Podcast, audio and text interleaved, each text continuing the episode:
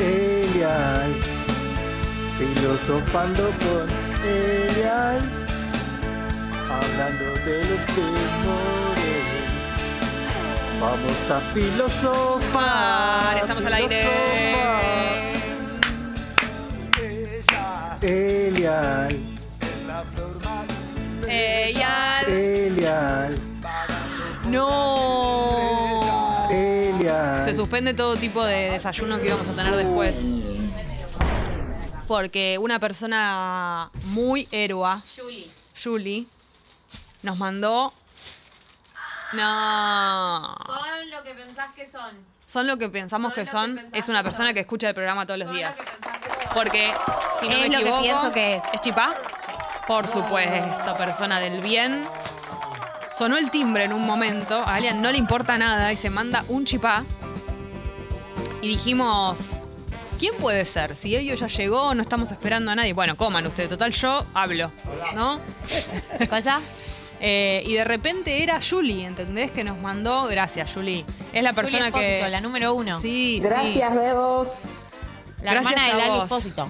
sí. ¿En serio? ¿Confirmado? No. Bueno, muchas gracias, Julie, por el el desayuno que nos mandaste en este día feriado. Sos una persona hermosa, una persona del bien. Copien a Julie y mándennos desayunos. En 15 minutos arranca la verdad. Nos mandan. eh, nos mandan besos desde Irlanda. Aguante la genia que sentó el, el culo en el sillón nuevo. Ningún sofá vale más que esa imagen, dice Leo y dicen y lo dice Claudia. Le quiero decir algo. Excelente. Le Esto por el mensaje. preguntar a de- Eyal. Sí. Porque Yal tiene un sofá bastante nuevo. Pregúntenme. No, no. Terminá de comer y después te pregunto. Martes, Porque yo así. terminé de masticar antes de volver a dirigirme Sí, a la total, radio. yo- Para mí es no. radial comer No. y No, hablar. radial. No es radial. Em, Eyal tiene un sillón bastante nuevo. El debate que se armó el martes en Hizo algo raro en el sexo es un... co- Le cuento también a nuestras amigas nuevas, ¿no? Hay que decirlo. Cata. A Katy, Dani, Aldibel. sí. Que podrían decirnos si siguen ahí, porque por ahí si ya se Ya fueron las dejo hablando de pedo. nombrar. Siento que Katy Por ahí ya per- nivel perdieron. ser mi chotito, ¿no?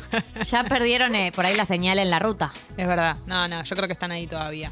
Eh, no, lo que digo es, tuvimos un debate el martes en Hizo algo raro en el sexo, en donde un hombre se había mostrado muy indignado porque invitó a una chica a su casa, realizaron el coito El y eh, al haber terminado, ella se sienta en, en cola, desnuda, en En el chocha. sillón, que era bastante nuevo y él estaba indignado.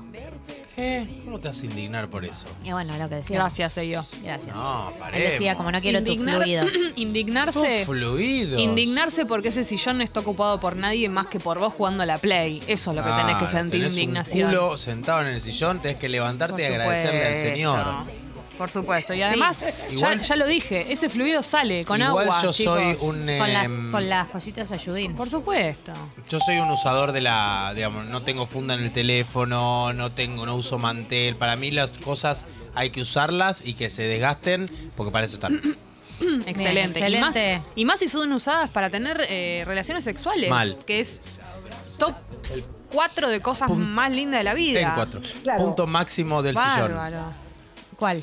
No, o sea, lo, lo máximo lo que pasa, o sea, el sillón es que haya tiene la, la sentación, ¿no? Que es como su, su, su piso, la dormición, que es lo segundo, y el sexo, que es lo máximo lo que puedes apo- apostar con el sillón. Si se sienta un ojete, Por supuesto. es el sillón realizado. Agradecele a Dios que tenés un ojete en tu sillón y no es el tuyo. Un chocho. Exactamente, pedazo de Agradecele sucio. que tenés un chocho y no es el tuyo. Sí.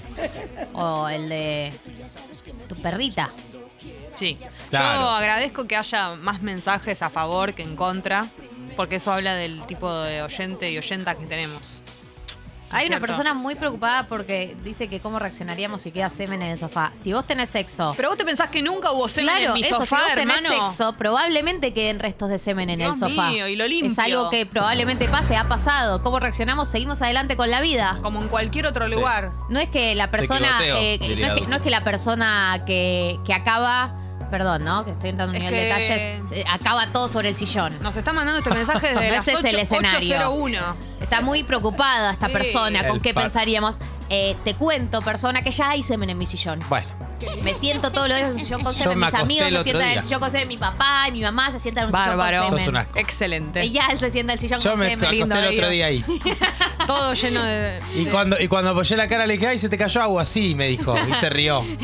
Y yo apoyé mi cara, plácidamente. Y dije, Lindo. qué viscosa este agua. ¿viste? Pero seca rápido. Sí. Y sale, sale de todos lados, sale de... Tengo gatos. Sí, ¿sabes de dónde sale? Tengo gatos. Claro. ¿Sabes toda la cantidad de que tienen cosas que semen. pasan? Gatos arriba, arriba de los gatos. no, Gatos Gali. Te acabados. pido por favor que tengas un límite. Los acabagatos. Claro, un límite te pido. Tengo gatos con caca en el culo que se sientan en mi sillón también. Digo, ya está, suelten la pureza del sillón, no hay Mm. tal pureza. El único lugar que tiene esa pureza son las sábanas de la cama. Sí. Y con eso no hay que meterse. No. Igual tienen fluidos también. Pero cómo no van a tener la sábana de la Bueno, sí, cama. más fluido que fluidín. Y sí. Pero por lo menos no tienen la calle. No, hay, hay que ser respetuoso de la cama. No hay que meterse con jean en la No. cama, no hay que meterse Sos con un ropa. asco de mierda si te metes con jean en la cama. Semen sí, gin no. Sí. Comida no. Comida no. Comida, no. Pero no, pa- no jean, Saliva sí. jean, jean me Sí. parece Baba máxima, máxima falta de respeto. Sí, Jean es un asco. Seguido por remera. De hecho, yo llego a mi casa y me saco el jean. No quiero tener esa Eh, pieza estuvo- mugrienta. Estuvo en la calle, claro. Eh, Viene de, La calle de la Pou. mugre del mundo exterior. No hay Sí. nada más mugroso que la calle. No, Absolutamente. yo no me cambio cuando entro a mi casa. Yo sí. ¿Vos llegás y te cambiás? Sí, realmente. No, Sobre todo todo lo que es zapatilla. la patilla me la saco. Sí, sí, pero no, no. La ropa de, de que, que estuve como durante el día no la quito. Tengo la ropa de estar en mi casa. Sí. Y que Bien. la tenés ahí. El ¿En dónde, la pantalón te- de Peppers. ¿En dónde está la ropa de estar en tu casa? ¿Cuán accesible? Digo, ¿Está en un placar? En Sí. un cajón. Hay que ir a un placar a buscarla. está en un cajón. Está en un placar o colgadito atrás de la puerta en un ganchito. Claro, hay que dejarla más a mano. Sí.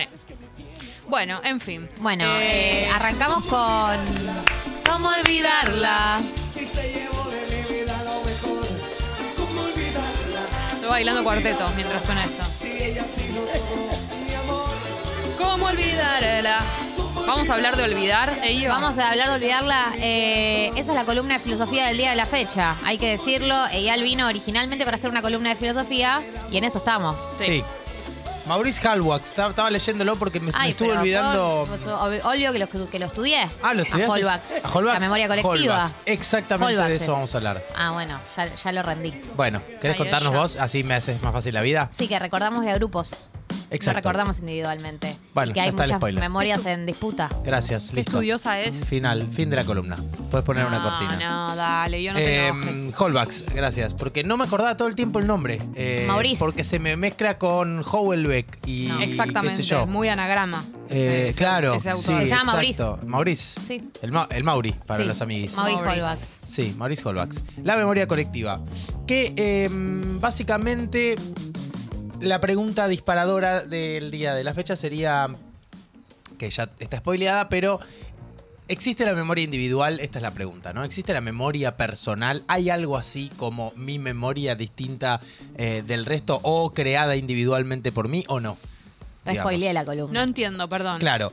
La- vos ten- todos tenemos memorias, recuerdos de cosas, de Sí, lugares, de situaciones. La primera pregunta que nos tendríamos que hacer es, ¿esta memoria es realmente mía o Mm. no? Claro, ¿vos crees que vos recordás sola? O sea, que vos tenés una memoria completamente individual. Como que lo que recuerdo me lo Es- estoy acordando así, yo, Yo- solamente vos yo. sola. Como que lo sí, que vos recordás viene de lo que a vos Mm. te pasó, lo que vos viviste y de ahí creaste una memoria. Todo, eh, todo digamos, dentro de un círculo individual de acción, ¿no? Como yo fui al supermercado, compré en una góndola algo, eh, lo pagué con eh, tarjeta de débito, volví a mi casa y a partir de ahí tengo el recuerdo de haber ido al chino a comprar algo y pagarlo. E- ese recuerdo, Sí. ¿es realmente mío individual? ¿O no existe algo así como la memoria propia personal sin injerencia del resto? Y yo creo que, por ejemplo, si ponemos como ejemplo eso, sí, digamos, es una cosa que viviste vos, un recuerdo tuyo. Si lo estoy entendiendo bien. Sí, lo estás entendiendo perfecto, pero Howelbeck, arre, Mm. Eh, va a decir que no, que no Ah. existe ni siquiera esa memoria. Porque, digamos, ¿cómo, cómo va avanzando o la construcción de la memoria? En la memoria es, en primer lugar, hay ciertas instancias, la memoria típica suele ser una instancia bastante colectiva, digo, eh, para acordarte, cuando querés contar una anécdota, casi siempre recurrís a otras personas, eh, testigos de esa situación, para fortalecer tu historia, para eh, complementarla, para que se arme un poco mejor. Y en esa complementariedad de, testigos también la anécdota crece, ¿viste? La, sentimos mucho más vívida, re- reafirmamos nuestra memoria, se va armando realmente. En- entonces, ¿qué es lo que empieza a plantear el Mauri? En primer lugar dice, nunca estoy del todo solo, ¿no? Para construir memoria. Primero que casi todas las cosas que me pasan me pasan en compañía. Y se crea una memoria, eh, digamos, atravesada por, el- por la otra persona que me acompañaba. Él da un ejemplo de la arquitectura, que es un ejemplo que yo banco porque a mí me pasó en Lisboa una vez, que me recibió un amigo, que también conoce Galia, que es arquitecto, viviendo en Lisboa. Y fue muy loco porque íbamos caminando y el pibe me empezó a explicar algo de cómo un edificio nuevo que había ahí había respetado como un montón de criterios eh, culturales y estéticos de los otros edificios de la zona para que me explicó toda una cosa de arquitectura que si yo hubiera caminado por ahí jamás en mi vida habría registrado y a partir de ese momento lo vi o lo asocié o me va a quedar asociado a esa información. Dice, entonces, cada vez que estoy operando, y por eso te ponía el ejemplo del chino, incluso en el chino, digamos, nunca termino de estar solo, porque cuando estoy con otra persona, ahí está la otra persona mediándome, pero cuando creo que estoy solo, casi siempre estoy operado por mediaciones que tienen en el fondo a otra persona. Sumo algo a lo que decís. Para mí el- el- el- la imagen perfecta es eh, los recuerdos del secundario, que los recordás con tus amigos Hmm. y que de alguna manera hay una como construcción colectiva de ese recuerdo. Cada vez que te juntás se van sumando relatos que van armando el recuerdo completo que tenés. No sé qué porcentaje de eso uno lo recuerda verdaderamente, qué porcentaje lo, lo tenés en tu memoria porque te lo te lo cuentan tus amigos en el, en, el, en el relato que arman juntos. Pero para mí ese es como un buen reflejo siempre eh, en cómo... Y lo mismo con los recuerdos cuando eras chico, ¿viste? Que no sabes cuál lo- cuánto los recordaste vos y cuánto es el relato que te dio tu mamá. Y cuanto va pasando el tiempo, más se va modificando eso. Total. Y además, em, Tendemos como a, también a, a- a volverlos más amables los recuerdos, ¿no? Sobre todo, por ejemplo, con gente que no está y cosas así. Está la típica situación de acordarte de- como de la parte más linda, lo vas, vas medio modificándolos. Yo creo que ahí y estuvo. Entra mucho lo que dijo Galia, ¿viste? El entorno para mí es una composición. El gran ejemplo para mí es intensamente la película, digamos. Ay, sí. Cuando- película del mundo. Sirve del para todo mundo. esa Sirve película, para ¿eh? todo, sirve para todo. Pero en el, en el final de esa película, cuando ella agarra el recuerdo, cuando ella empieza a combinar las emociones en los recuerdos, y un recuerdo que era triste se le empieza a volver lindo, y empieza a, volver complejos, es como si algún tipo de entorno entrara a modificarnos la memoria, ¿no? Entrara a intervenir ese recuerdo que para que sea memoria nuestra tiene que tener un, su- un sustento nuestro. Si no lo recordamos en absoluto, si viene mi viejo y me cuenta de cuando me enseñó a andar en bicicleta y yo no tengo ningún recuerdo de eso, esa situación, por más que él me cree la imagen, nunca se va a terminar Mm. de quedar conmigo. Pero si yo tengo algún recuerdo, sí puede pasar que el entorno lo modifique y Mm. que me lo transforme de, de alguna manera o de otra. Porque hay otra cosa que plantea que me parece mm, muy, muy piola, que es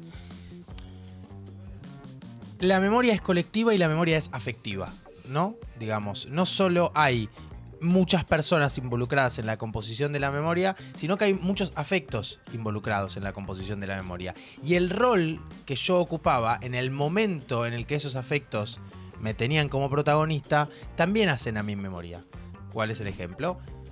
Dos personas que se quieren. Mm. En general, cuando una persona está muy enamorada de la otra y la otra un poco menos, la que está menos enamorada le da mucho menos valor a la palabra, por ejemplo, a cosas que dice. Qué feo. Y tiempo después pasa no me mucho. gusta este ejemplo. Bueno, pero tiempo, ahora si quieren lo, lo- lo debatimos, pero tiempo después pasa mucho. Que la persona que estaba más enamorada le recuerda al otro o a la otra, vos me dijiste, vos me prometiste, vos me dijiste, y un montón de cosas que la otra persona tal vez ni tuvo registro de lo que decía, porque hablas mucho más liviano, pero verdaderamente quien está enamorado, quien está atravesado, recuerda mucho más, crea mucho más con, con esa misma situación objetiva que estaba sucediendo. Tiene más memoria el que quiere más.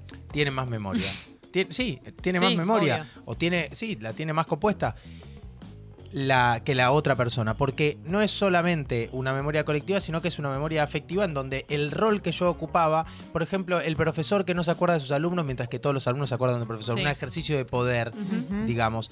Y en esos, en ese rol eh, afectivo que yo tengo en, la, en el grupo en el que ocupo, de ahí surgen muchos malos entendidos, diferencias, recuerdos. Más allá del, del ejemplo del noviazgo o de la pareja, hay muchos recuerdos grupales en donde uno se cree protagonista y descubre que no lo era, o, o cree, o se cree irrelevante y al final, o- y no, digamos, según cómo otros puntos de vista percibieron esa misma situación. pensaba que pasa mucho en, en situaciones que incluso pueden llegar a ser supuestamente más parejas. Por ejemplo, en un grupo de amigos, en donde es más parejo el asunto. Sí. Eh, y hay, hay alguno que por ahí eh, tiene más registro que otro. Total. Y, y- y- y, digamos, los tiene más presentes, o es más puntual, o es el que se encarga de todo, y tal vez hay algún otro que no, o el resto no, y ahí es como. eh, es, es donde, donde. Para mí se trata de qué lugar le das a la otra persona. O sea, qué lugar ocupa en tu vida. Como Total. si- lugar de prioridad o, o de no prioridad, y de ahí se desencadena todo eso. Bueno, por eso me parecía muy interesante y muy linda también la idea de que muchos malos entendidos y, y dificultades surgen de no, de no percibir el rol que ocupamos en las otras personas con, con claridad, de no entender afectivamente cómo está compuesto nuestro grupo. Porque me parecía muy interesante la, la relación entre la emoción y la afectividad, incluso entre la emoción y la memoria. Incluso él dice, hay recuerdos que empezamos a olvidar de nuestra vida porque dejamos de pertenecer a algunos lugares Totalmente. y desaparecen momentos, cosas, instancias de nuestra vida simplemente porque se borra el espacio afectivo que lo contenía. Y creo que incluso hay personas, yo me considero en ese grupo, eh, que tengo muy buena selección de, de cosas que no tengo ganas de, acordarme. Sí, No me, no, me, hermoso. no me invaden recuerdos que no quiero tener, Eso es, eso es- prácticamente. O sea, como que de repente borro. Y, Es no, her- y no quiero, no viene ese pensamiento. es hermoso. Digamos, uno podría pensar en términos de... mm, Porque hay algo que plantea que me parece interesante que es... Hay algo de azaroso en la memoria que tenemos a disposición. Digamos, no- porque esa memoria, digamos, aunque no tenga, aunque nos parezco mi ley, aunque nos tenga, Digamos, o sea. o sea, digamos, o sea, O sea. para que nos tenga, aunque nos tenga a nosotros relevantes, nos tiene como parte de un contexto.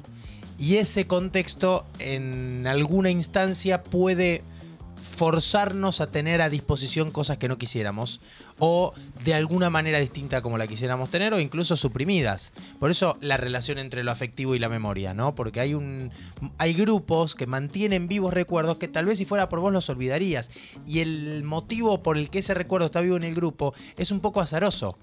Eh, y es una construcción afectiva que armó, que armó el grupo. Y en la medida en que vos sigas perteneciendo a tus amigos de la secundaria y ellos sigan queriendo recordar esa vez que para vos tal vez resultó súper humillante y que en otro contexto hubieras podido olvidar, mientras ese grupo siga activo, que no tiene nada de malo, no es que te, te hace daño, pero mientras ese grupo siga activo, esa memoria está, va a estar latente, digamos, porque la relación de la memoria va a tener que ver con tu afectividad disponible.